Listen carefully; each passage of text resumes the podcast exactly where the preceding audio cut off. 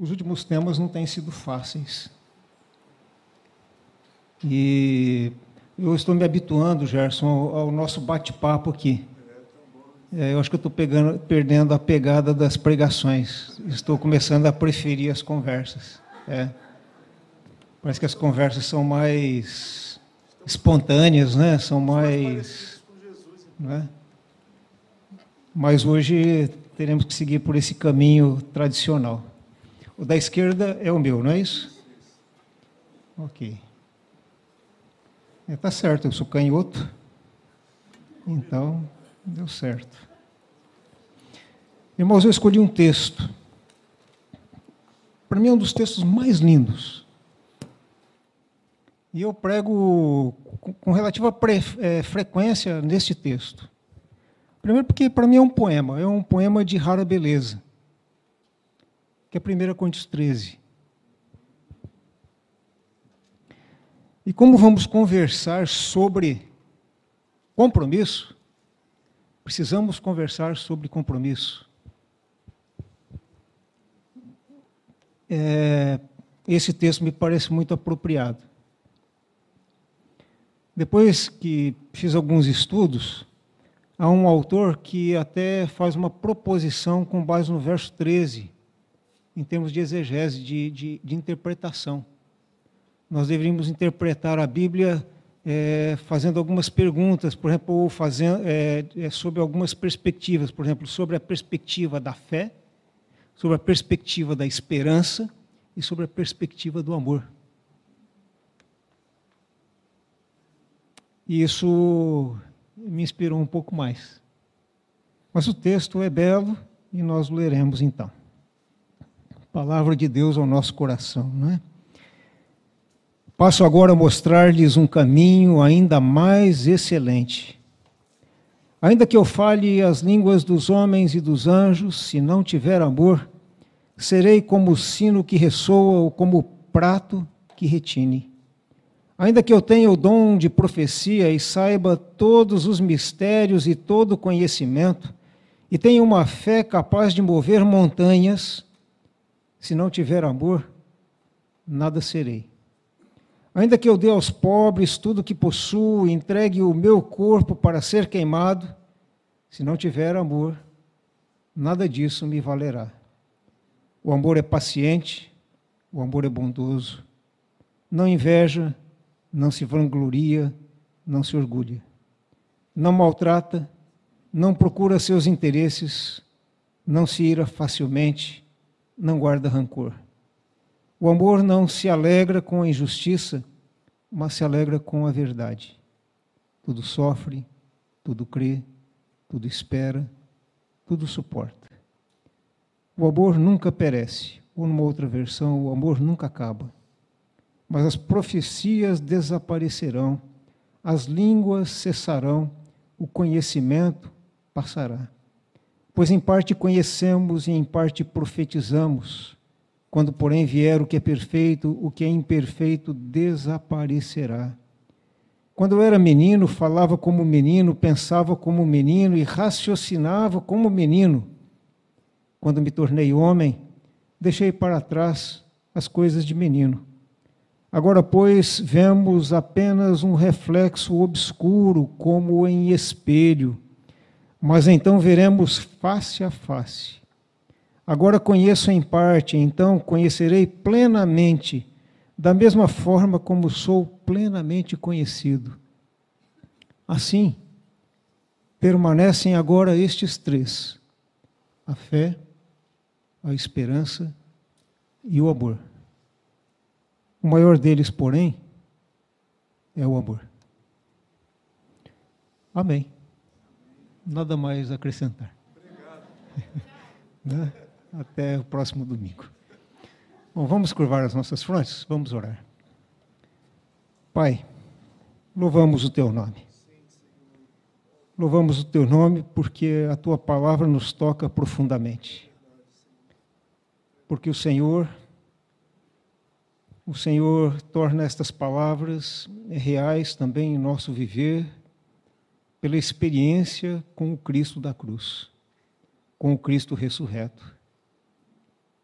E nesta manhã, o que podemos fazer é nos prostrar diante do Senhor, nos é, submetermos às orientações da tua palavra e pedirmos, ó Deus, a iluminação do teu Espírito para cada um de nós, de modo que possamos ver aquilo que o Senhor deseja nos mostrar à luz da tua palavra. Que possamos ver, ó Deus, o que precisa ser mudado em nós à luz da tua palavra. Reconhecemos o quanto precisamos do Senhor, o quanto ainda há por se fazer em nossas próprias vidas e através das nossas vidas. Por isso nós nos submetemos ao Senhor e reconhecemos sobre todas as coisas que neste momento, ao falarmos da tua palavra, dependemos do Senhor da palavra, que é o Senhor. Que seja para a tua glória, Deus, então usa-nos. É o que te pedimos em nome de Jesus. Amém.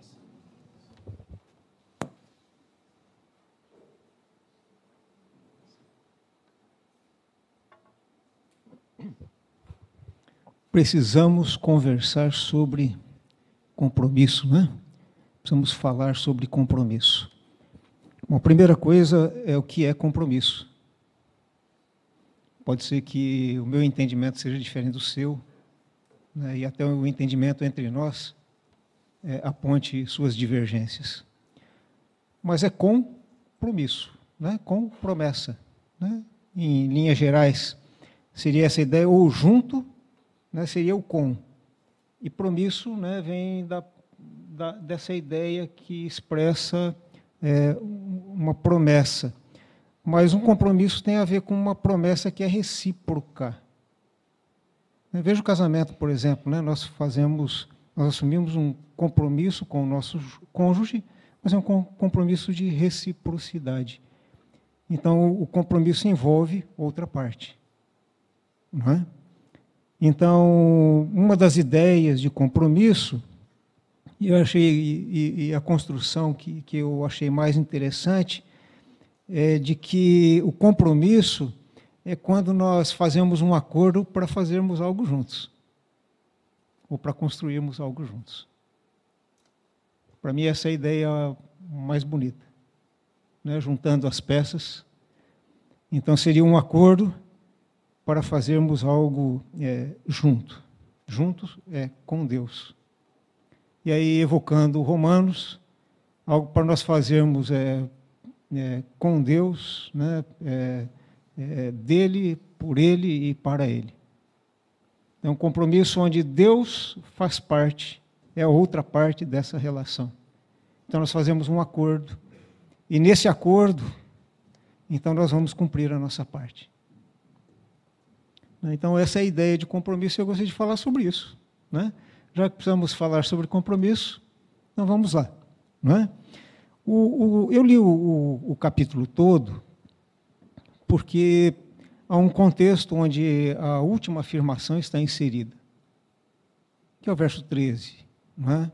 Quando ele diz assim: Olha, assim permanecem agora estes três: a fé, a esperança e o amor. O maior deles, porém, é o, o amor. Já se for começar onde nós terminamos, né, na quarta, né, que foi aquela frase do, do pastor Israel, onde ele diz assim: entre o amor e a verdade, fique com a verdade. Porque o amor nunca exclui a verdade.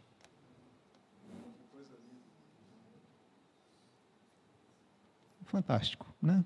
Perfeito. Então, antes de irmos ao texto, eu gostaria de fazer algumas considerações. Porque a abordagem é, desta manhã, na verdade, é uma tentativa de, de desenharmos uma moldura em que possamos expor o nosso compromisso com Deus. Então, tire um retrato do seu compromisso com Deus nesse momento, procure moldurá-lo coloque em perspectiva e comece a contemplá-lo. Ou seja, a avaliar o seu compromisso com Deus. vou tirar uma foto do meu compromisso com Deus e eu vou colocar numa moldura e vou observá-lo. Submetê-lo a uma apreciação sobre as sombras das minhas dificuldades e sob a luz do Evangelho.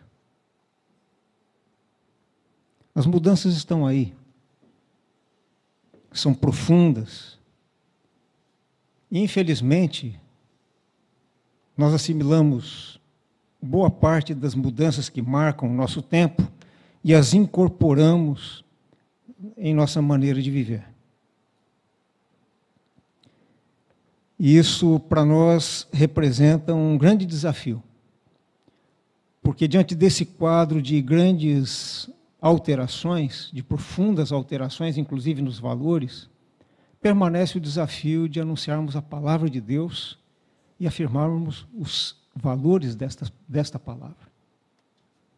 Então, se temos é, dificuldades em relação a isso, né, é, é, o que dizer em relação ao nosso compromisso com Deus e suas implicações, porque todo compromisso tem suas implicações.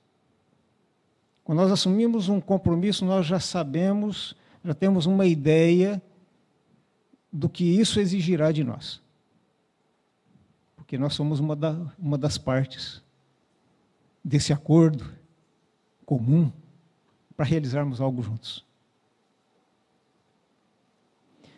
E aí eu quero trazer de volta um, algo que eu já mencionei aqui, mas eu vou refrescar a memória dos irmãos, porque é algo que diagnostica o nosso tempo, que é um, são ideias lá do Zygmunt Bauman, o autor da modernidade líquida e outras coisas líquidas.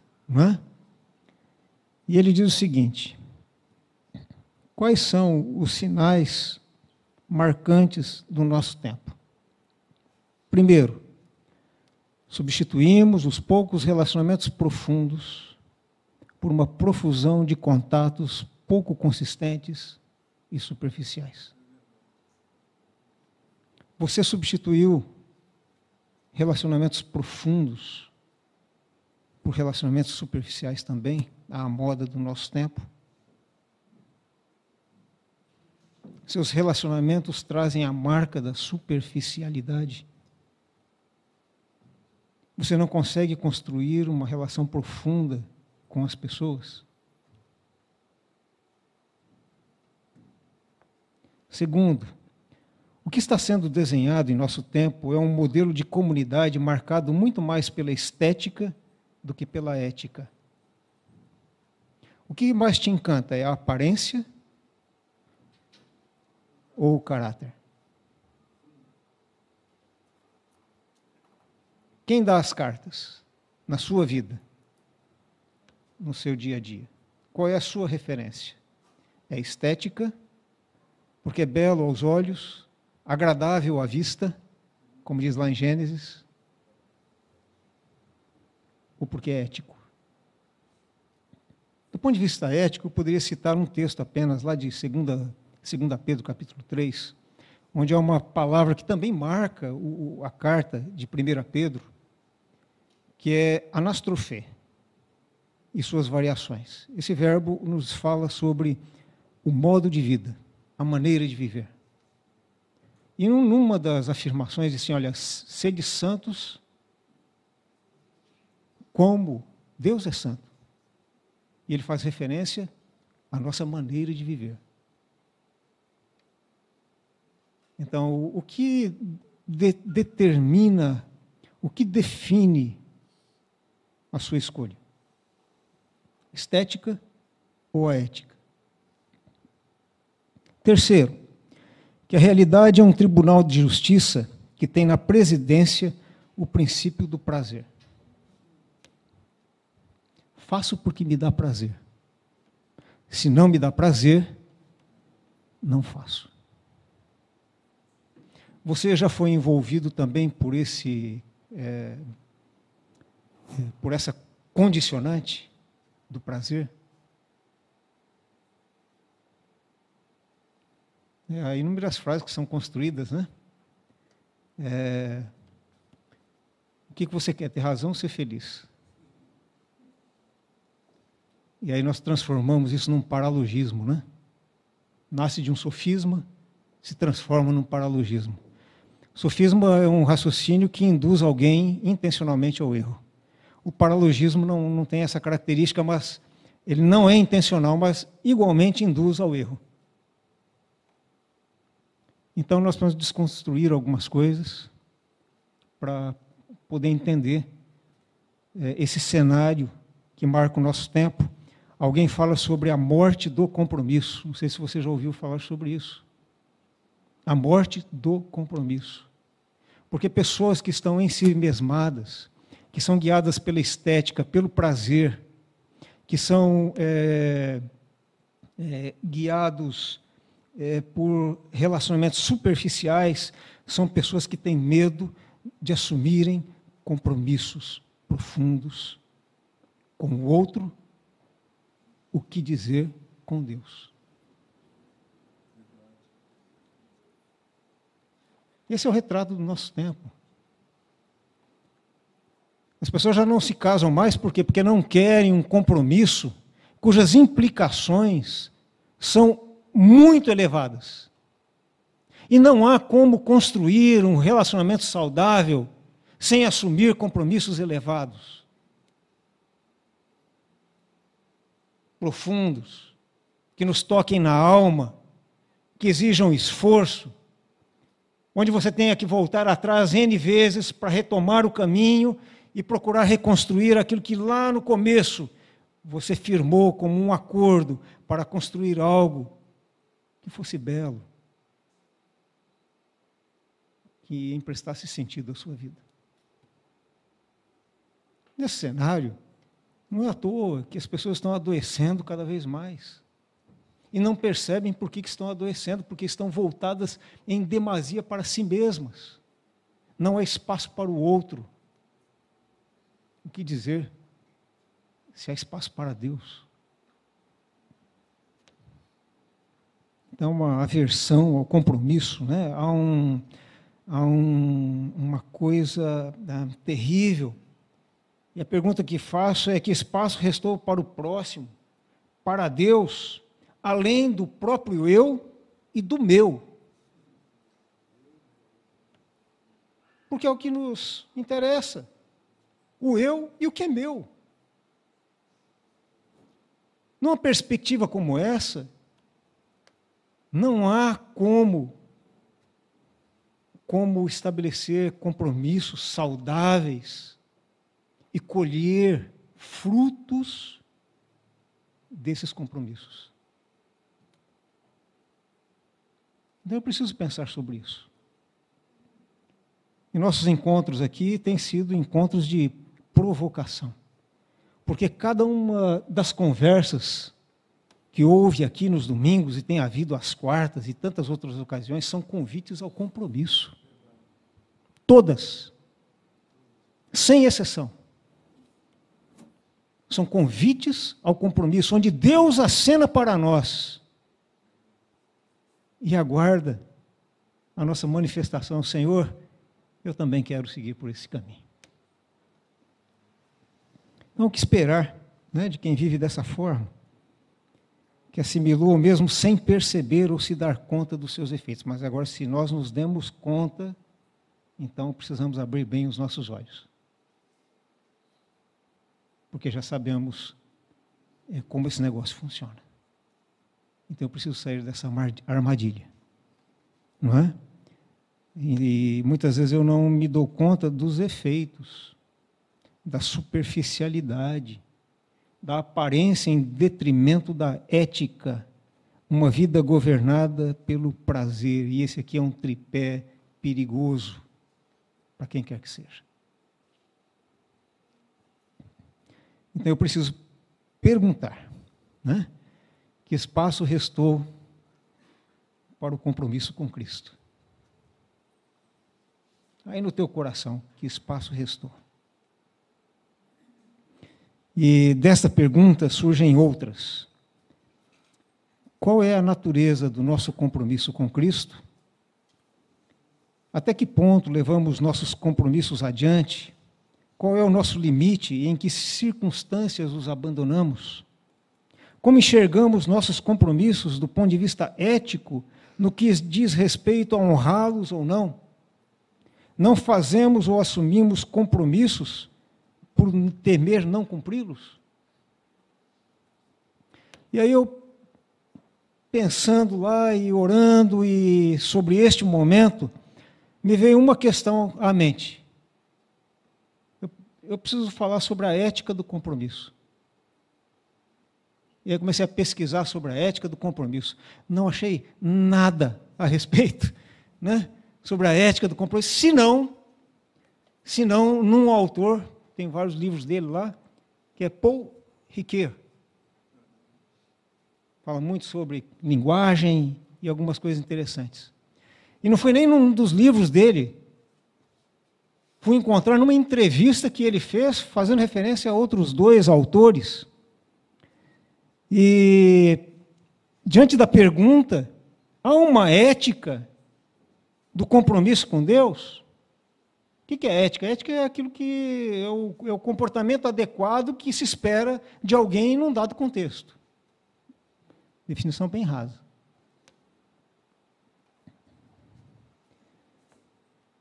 E aí, é claro que nessa questão, se há uma ética do compromisso com Deus, qual é o comportamento adequado tanto em firmar como em fazer valer o compromisso com Deus? Mesmo porque eu parto do seguinte princípio: eu preciso ter um, um, um, um compromisso que se sobressaia a todos os demais. Porque dependendo da natureza deste compromisso, eu conseguirei é, ver os seus efeitos nos demais compromissos. Por exemplo, se eu tenho um compromisso com Deus, isso vai refletir no meu compromisso com a minha família, com a minha esposa, com os meus filhos, com os meus pais. Vai me fazer é, pensar, e isso vai se refletir no meu relacionamento, no contexto da igreja, com os meus irmãos, e naquilo que diz respeito à própria igreja. Porque se nós estamos aqui, irmãos, é porque existem muitos irmãos que estão muito comprometidos. Esse lugar é fruto de compromisso. Essa comunidade é fruto de compromisso. De pessoas que se comprometeram com Deus para construir algo bonito e que tem gerado essa beleza que é a comunidade. Nós desfrutamos de uma caminhada de compromisso de muitos irmãos cuja história desemboca neste tempo. Então eu tenho que pensar nisso. E ele diz algo que me faz pensar muito. Porque ele diz o seguinte: olha, o compromisso é sempre frágil e revogável. Mas é o único meio de visar o bem comum. Não apenas atingimos o bem comum pelo compromisso entre as referências fortes mais rivais, ou seja, aquilo que se levanta contra esse compromisso. Porque quando as coisas são favoráveis, maravilha, mas as coisas que se opõem ao compromisso. Aí enfrentamos dificuldades. Mas eu acrescento ao que ele escreveu que a qualidade dos demais compromissos estão sob a influência do compromisso maior que governa aqueles. O bem comum, família, trabalho, amizades, igreja, comunidade, etc., que é o compromisso com Deus.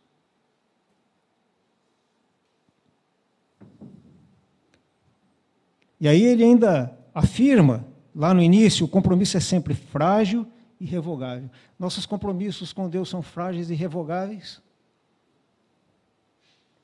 Ou seja, nós podemos assumir um compromisso e logo alterá-lo, a nosso bel prazer. E que tipo de compromisso é esse?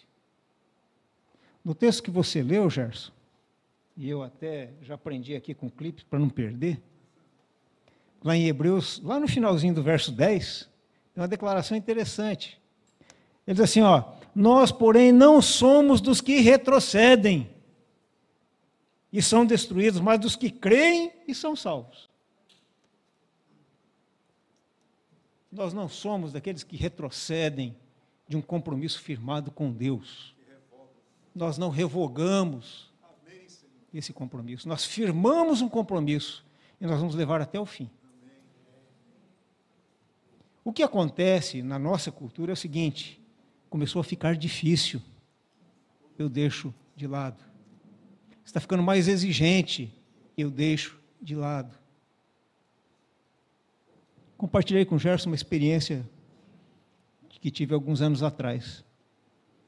Falei, assim, minha vida está indo bem, maravilha, né? Fácil manter o compromisso assim. E aí eu fiz a seguinte pergunta. Naquela época eu era pastor de uma igreja, né? Falei, se, se, o, se o Senhor é, me tirar o, o púlpito, o que resta? Eu acho que eu me viro. Se o Senhor me tirar o rebanho, o que me resta?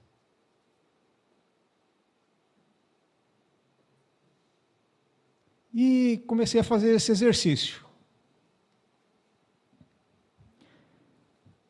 E a pergunta final é a seguinte: o que, que não pode ser tirado? Eu falei assim: olha, se tirarem eh, Jesus, aí acabou tudo.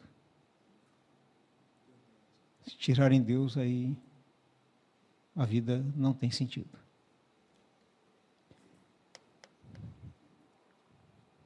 É, se tirarem alguma coisa de você, o seu compromisso muda ou ele continua? Seu compromisso com Deus permanece?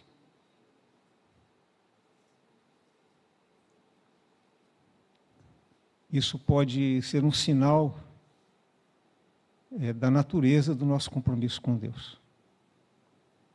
Permita-se a essa provocação. Pergunte-se: até onde você iria, até onde você suportaria? E aí você vai ter uma noção.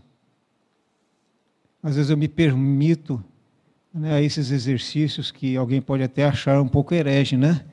Porque eu me permito a dúvida, eu me permito é, entrar em situações onde eu preciso me questionar. E eu sempre chego à seguinte conclusão: olha, sem Deus não dá para ficar. Porque o risco de eu perder alguma coisa é real. Ou alguém é real. Muito bem. Ele ainda diz o seguinte: todos os compromissos são frágeis na medida em que têm princípios menos fortes que os princípios que se opõem. seguinte: quais são os princípios que governam a sua vida? Se os seus princípios são firmados na palavra de Deus e são suficientemente fortes para estruturar a sua vida, não haverá nenhum outro princípio que colocará em questão o compromisso que você assumiu. Mas se você valoriza demais, não é a palavra certa porque eu vou usar valor, mas você coloca os valores que não são pertinentes à nossa fé num patamar muito elevado, quando os valores da sua fé forem testados, pode ser que você abra mão do seu compromisso. Então, é, cuidado com essa inversão. Não obstante a nossa fragilidade revelada na fragilidade dos compromissos que assumimos, quando submetidos ao Senhor, com quem nos comprometemos, podemos superar as oposições e afirmá-los de um modo saudável e abençoador. Bom, feitas essas considerações iniciais, só introdução, viu, Gerson? É, só introdução, irmãos. Os irmãos já me conhecem, certo? 105 minutos, desses já foram 20, me restam, se a aritmética não mudou, 85. É, na verdade, irmãos, eu, eu, eu vou, pretendo fazer uma abordagem um pouco mais objetiva do, do texto. Tá? Por quê? Estamos falando sobre compromisso. Né? E nós precisamos falar sobre compromisso. Mas para eu chegar lá no texto, eu entendi que eu precisava fazer essas considerações. Nós precisamos nos situar. Eu preciso saber o que se passa aqui dentro. E eu não tenho como negar o que, o que se passa aqui dentro.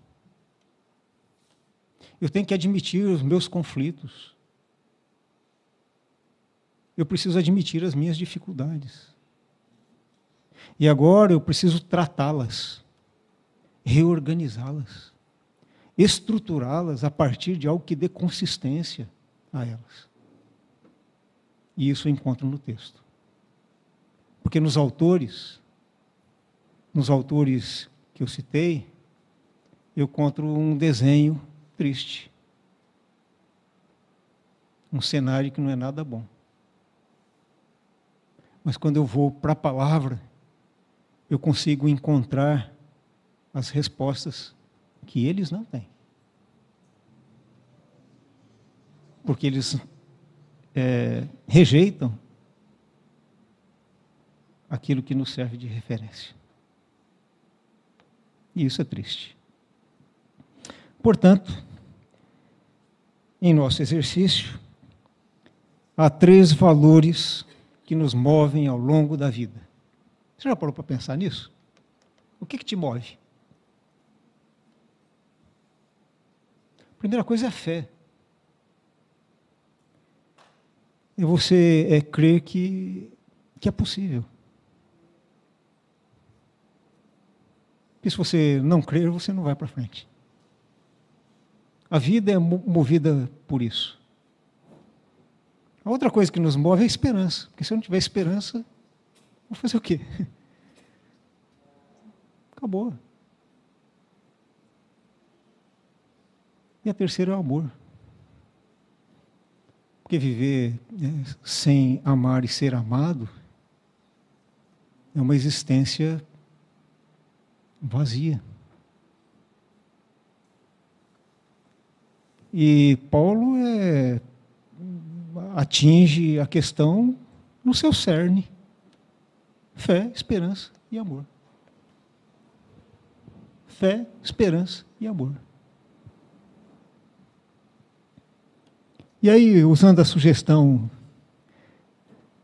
de olhar o texto bíblico a partir dessa perspectiva, eu preciso me perguntar aqui, peraí, então, o que é o compromisso com Deus na perspectiva da fé? O que é o compromisso com Deus na perspectiva da esperança? E o que é o compromisso com Deus na perspectiva do amor? Se é o que me move, então eu preciso procurar a referência onde haja né, o, o selo de autenticidade. Porque fé, esperança e amor autênticos só oriundos do Criador. Tem que ter a chancela da cruz. Se não tiver a chancela da cruz, não serve. Porque muitos falarão sobre fé, mas não é a fé no Cristo da cruz. Falarão de esperança. Né? Para alguns é esperança verde, né, Marins? Para outros é esperança rubro-negra. Mas para outros é a esperança da esquerda ou a esperança da direita. Não, não. Nós falamos da esperança que se torna possível porque o Criador sinaliza com essa esperança. Vou falar também sobre amor. Porque no texto já se basta. Se eu fizer isso, fizer aquilo, mas não tiver amor, valeu alguma coisa? Não valeu nada. Então, existe um temperinho aí, né? É o toque divino, né? que, que faz com que as coisas tenham o valor devido. Muito bem. O primeiro aspecto é o compromisso da fé. Precisamos falar sobre o compromisso da fé. O compromisso com Cristo é um exercício de fé, mas, ao mesmo tempo, é a afirmação da fé.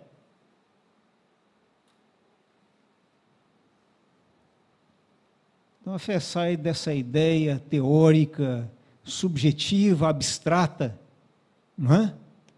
E começa a tocar a nossa vida, o piso, o chão da realidade. Compromisso que envolve a fé é um exercício de fé. E é também a afirmação dessa fé. Na verdade, o compromisso aqui se apresenta como uma mescla. Porque a fé tem suas várias expressões, suas várias dimensões. Então é uma mescla da fé que confia no Deus Criador, no Deus Todo-Poderoso,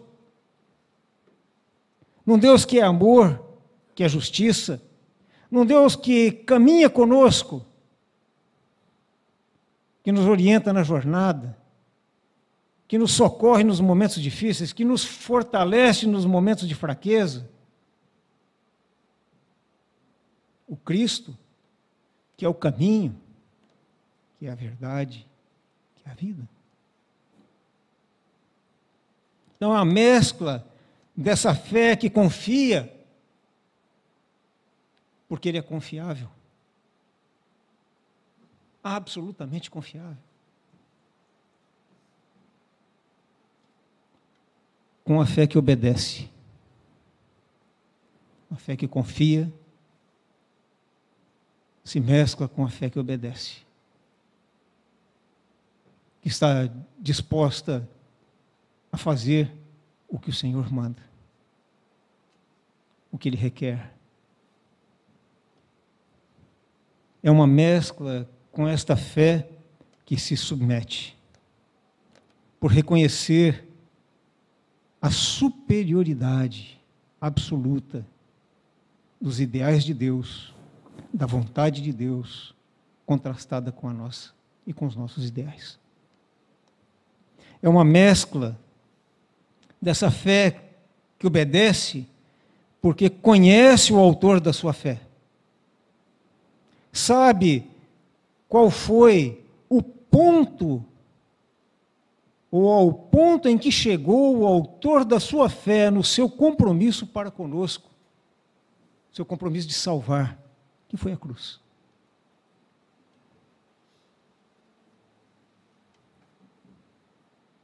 E como ele foi fiel, nós deveríamos procurar também sermos fiéis aquele que se comprometeu neste nível conosco. A minha referência de compromisso precisa ser Jesus. E quando eu penso num compromisso é, da fé, então eu preciso colocar isso em curso. Hebreus diz que a fé é a certeza das coisas que se esperam e a convicção dos fatos de fatos que se não veem. O compromisso é algo que nós firmamos com Deus, fiados na providência divina. Espero nele os recursos que necessito para fazer valer os compromissos que assumi com ele mesmo.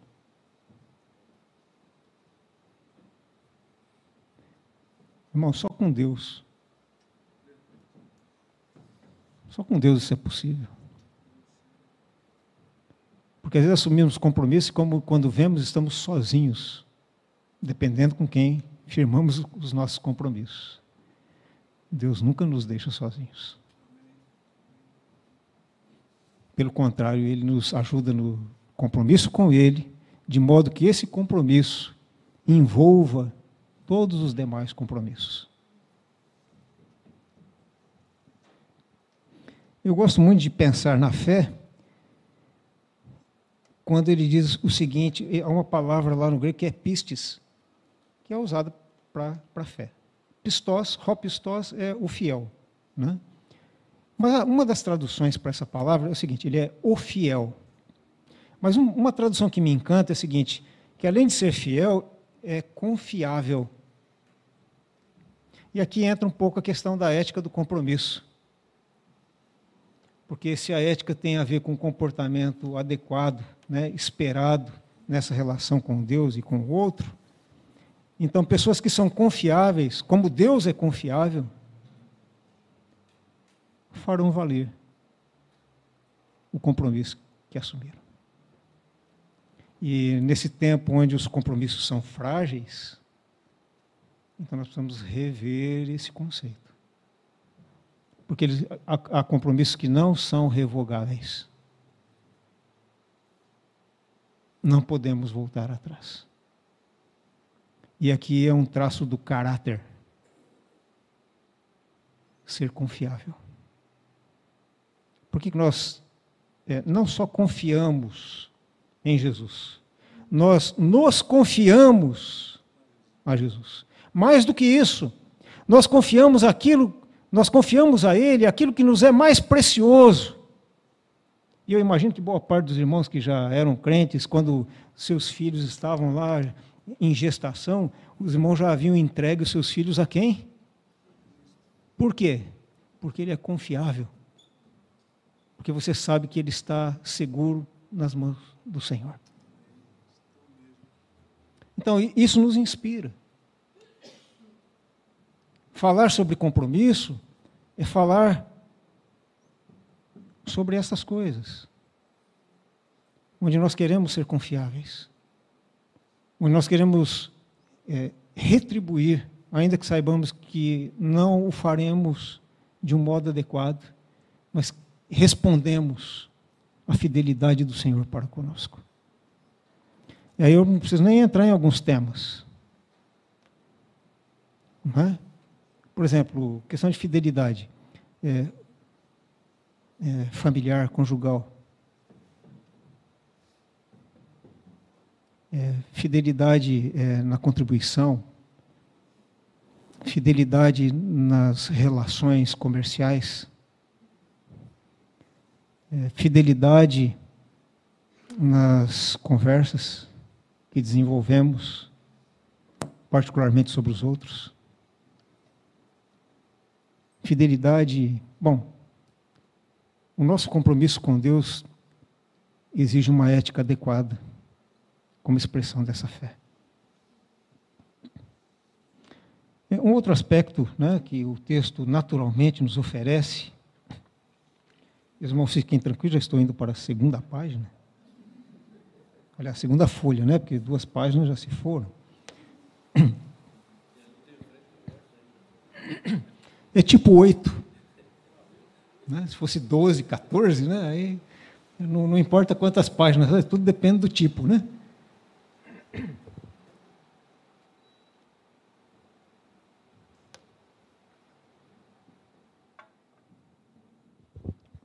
Segundo aspecto, irmãos, é o compromisso da esperança. O compromisso com Jesus é a afirmação da sua, da nossa esperança. Paulo tem uma frase forte, né? Ele diz assim: se nós esperamos apenas nesta vida, nós somos o quê? As pessoas mais miseráveis. Esperança que se limita a essa vida é muito pouco. É muito pouco. Cem anos é muito? Bom, depende do estado que a gente chegar lá, né? Agora, é muito? Um milhão de anos é muito? ou é pouco? Diante da nossa existência, é muito. E a eternidade? É muito ou é pouco?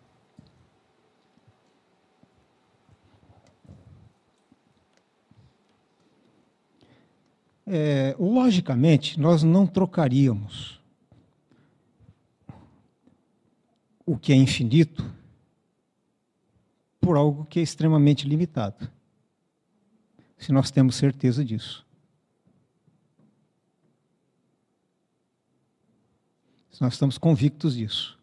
Para não correr o risco de, aqui de falar com convicção sobre as minhas dúvidas, nem com dúvida sobre as minhas convicções, não é? Que é o que às vezes acontece, Esse é um raciocínio matemático simples. A vida é muito breve, por mais longa que seja.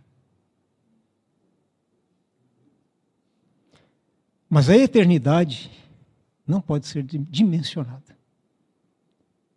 Se você for usar o cálculo, cálculo probabilístico lá do Pascal, né? Pascal era crente, né? Então é o seguinte, olha, é infinitamente melhor tomar essa decisão. Ou fazer essa escolha. Então a minha esperança, porque ele diz assim, olha, permanecem agora esses três: a fé, a esperança. Eu espero para esse tempo. Você espera para esse tempo? Paulo não está dizendo para nós não esperarmos nesse tempo. Então vamos corrigir primeiro a leitura do texto. O que ele diz assim: olha, se nós esperamos apenas para esse tempo, somos as pessoas mais miseráveis. Você pode esperar nesse tempo? Claro que você pode esperar. Porque Deus é gracioso. O que eu e você vivemos, temos, é graça de Deus. Para este tempo. Mas isso não pode limitar a minha visão, porque o que está por vir é maior do que eu tenho hoje, do que o que você tem hoje. Então, nosso compromisso é governado pela esperança. Pela esperança de um Deus que é presente, que atua em nossa vida neste tempo, mas que aponta para a eternidade com algo muito superior do que aquilo que temos experimentado até aqui. É uma escolha lógica.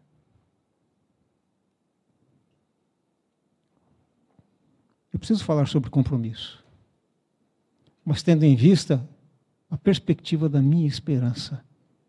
E a minha esperança está no Cristo, da cruz.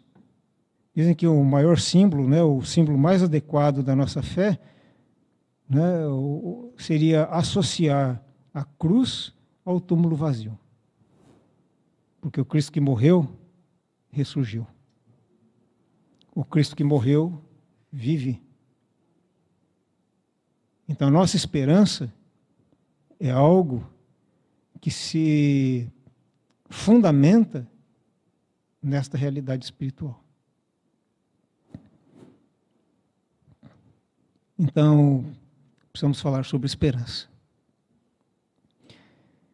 O Rolomei tem uma frase, é um autor também que eu gosto bastante. Ele diz assim: a espera é autodestrutiva e vazia quando a pessoa não assume a responsabilidade por aquilo que espera.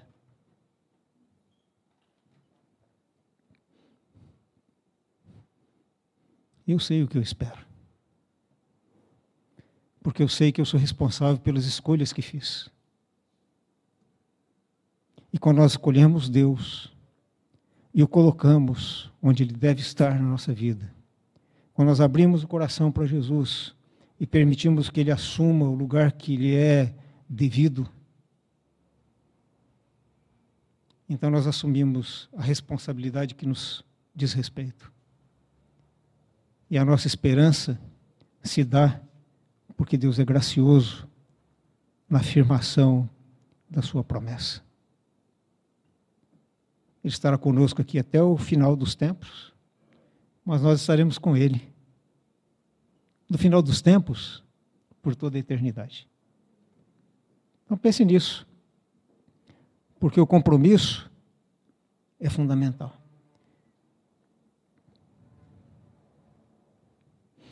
E há uma frase também, há um pensamento aqui, algo que transcrevi do Martin Luther King Jr., sobre compromisso. Os irmãos sabem o fim que ele teve. Né? Ele foi morto, Memphis, não engano, em Memphis, né? com um tiro, quando estava na sacada do, do hotel. E naquele tempo turbulento, porque é na turbulência da vida que parece a esperança ganhar o seu contorno mais definido. Ele diz assim: sim, eu vi o relâmpago cair Ouvi o trovão ribombar, Senti ondas do pecado se quebrando, tentando conquistar a minha alma. Mas ouvi a voz de Jesus me dizendo para continuar a luta. Ele prometeu nunca me abandonar, nunca me deixar sozinho. Isso é esperança, irmãos. Até o fim. Essa é a beleza da esperança que faz diferença. É sobre esse tipo de compromisso que eu, que eu gostaria de falar. E de convidá-lo a, a refletir. E o terceiro aspecto, de modo que os 105 minutos já devem estar chegando ao fim, é o compromisso do amor. O compromisso com Cristo é um ato de amor por aquele que tanto nos amou. O... Desde o princípio, Deus não é que ele criou uma expectativa, não. Tá? Porque expectativa a gente cria em torno daquilo que a gente não conhece. Né? Se eu sei o que vai acontecer, não tem expectativa. Né? Deus sabe muito bem quem nós somos. Mas, desde o princípio, é, Deus é, nos deu algo que deveria governar a nossa vida. Não porque ele precisasse disso, mas porque nós precisamos. Então ele estabelece alguns caminhos que são fundamentais. E, e, ele então diz lá, e Jesus também reproduz isso e sintetiza toda a lei aqui. Respondeu Jesus: Ame o Senhor, o seu Deus, de todo o seu coração, de toda a sua alma, de todo o seu entendimento. Este é o primeiro e maior mandamento. Para eu falar sobre compromisso, eu preciso falar sobre isso. Eu tenho que falar é, sobre as coisas do amor. Porque são as coisas de Deus. Deus é amor. E se eu vou falar sobre Deus, eu não tenho como não falar do amor. O amor que encontramos aqui é o agape. Né? Agape. É o amor de Deus. É o amor perfeito. É aquilo que se, é, se falava sobre o sumo bono, o bem supremo, o bem maior. É o amor. Há um livrinho do Drummond, Henry Drummond, é fininho, sobre primeira Constituição, acho que nem publicam mais. E para minha tristeza, eu acho que eu emprestei e Bom, os irmãos sabem como funciona, né? Tenho saudades do meu livro. Né? Então, assim, é, o amor é o bem supremo, é o que dá equilíbrio às coisas. É o que dá sentido às coisas. Nenhum sacrifício que não seja temperado por amor tem real valor. Né? Então, Paulo faz esse contraste de um modo muito preciso. Fala, não, estou comprometido. Mas comprometa-se com amor, porque se não houver amor nesse compromisso, não vai. E às vezes eu fico pensando assim, não é aquele compromisso que você cumpre com sofrimento, murmurando, chutando balde. Né? Que valor há nisso? Que valor é isso? Paulo contrasta sobre essas coisas.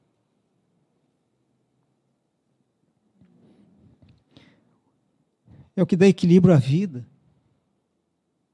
às relações.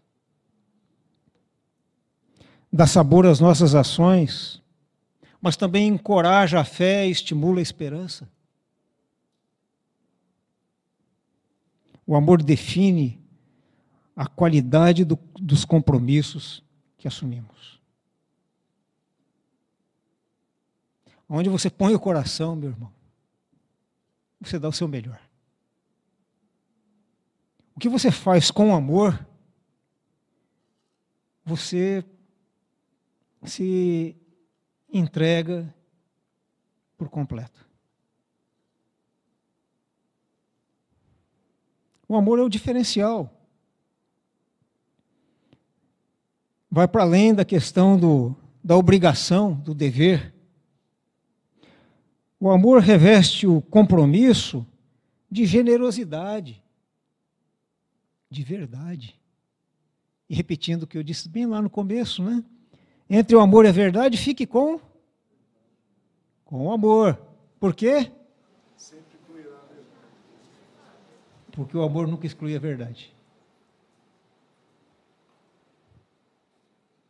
E às vezes nos colocam num dilema onde as coisas parecem ser excludentes. Uma exclui a outra. É uma artimanha. Não, entre o amor e a verdade fica com a verdade, porque a verdade nunca, nunca exclui a verdade. Então nós precisamos do que? Nós precisamos, é, eu coloquei assim que nós precisamos de, não, nós precisamos ser pessoas cujo compromisso revele que nós amamos a Deus. O seu compromisso revela que você ama a Deus. Revela a importância de Deus na sua vida. A primazia de Deus na sua vida, na minha vida.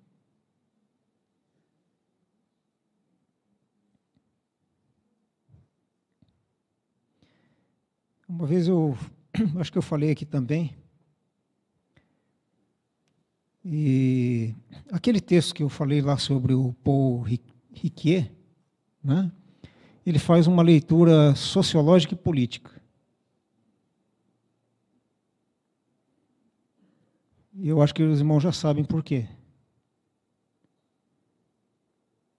O irmão já viu algum político que não tenha revogado seus compromissos? Tem? Tem algum? Me aponte uma exceção. Uma. Uma. Uma. Né? Ou não nasceu.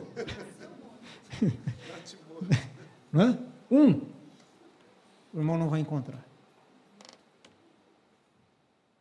Se nós tivéssemos pessoas cujos compromissos tivessem a marca do amor, então nós teríamos é, uma utopia realizada. Governantes que amam o seu povo. Quer que eu conte outra piada? né? É, professores que amam os seus alunos. E está difícil, não é, Meire? Né? E alunos que amem os seus professores. Pais que amem os seus filhos, filhos que amem seus pais, esposas que amem seus maridos, maridos que amem suas esposas, amigos que amem os seus amigos, suas ovelhas, ovelhas que amem seus pastores. O compromisso muda a realidade. Transforma esse mundo. Por que não transforma? Porque os valores, os valores que conformam o nosso tempo não são os valores que encontramos na palavra de Deus. Mas nós somos convidados a afirmar esses valores em nossos compromissos. Nossa fé, nossa esperança, nosso amor.